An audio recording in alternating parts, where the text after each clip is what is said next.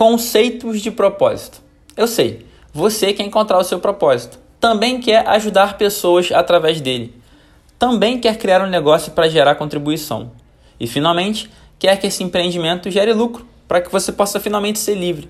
Só que antes mesmo de buscar propósito, dinheiro e liberdade, temos que entender o conceito de cada uma dessas ideias. Então, para isso, eu apresento a vocês os conceitos de propósito.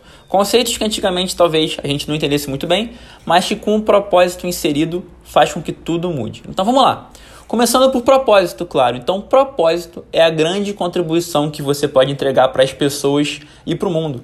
É entre tantas maneiras que você pode ajudar, a que vai gerar maior impacto. Então, o primeiro conceito é o propósito, e esse é o conceito. Segundo conceito, cliente. Cliente é quem você pode ajudar. Quem está passando hoje por uma dor que você já passou. Seu cliente hoje é você ontem, aquele que mais vai se beneficiar pela sua contribuição. E nicho? Nicho é o seu conjunto de clientes, o conjunto de pessoas que está hoje passando por algo que você passou ontem. Empreender. Empreender é criar algo concreto para ajudar seus clientes. E liderança? Finalmente, liderança é inspirar pessoas a servir na direção de uma nobre causa por servi-las em primeiro lugar. E o que é marketing? Marketing é contar para o seu nicho que você criou algo para ajudar essas pessoas. E venda? Venda é a comprovação de que o seu cliente enxerga mais valor no que você entrega do que o valor que ele está pagando. Dinheiro. Dinheiro é um indicador neutro de valor. Receber muito dinheiro nada mais é do que estar entregando muito valor para muita gente.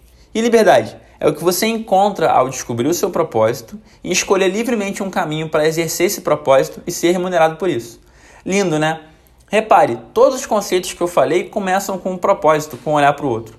Mas como é que você vai conseguir olhar para o outro se você não consegue nem olhar para si mesmo? Se o seu cliente hoje é você ontem, se você pode tirar uma dor do seu cliente, como é que você vai tirar uma dor que você não conhece? Então, primeiro você tem que conhecer essa dor, olhar para essa dor. E tudo começa com a sua dor, claro.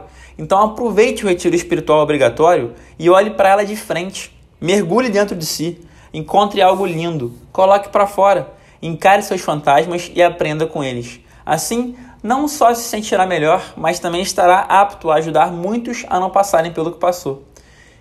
E pronto para emergir nos conceitos acima, como propósito, dinheiro, venda, liberdade e todos os outros. Faça isso agora e nunca mais poderão tirar esse propósito de você. Conte comigo no caminho, hoje sempre vivendo de propósito.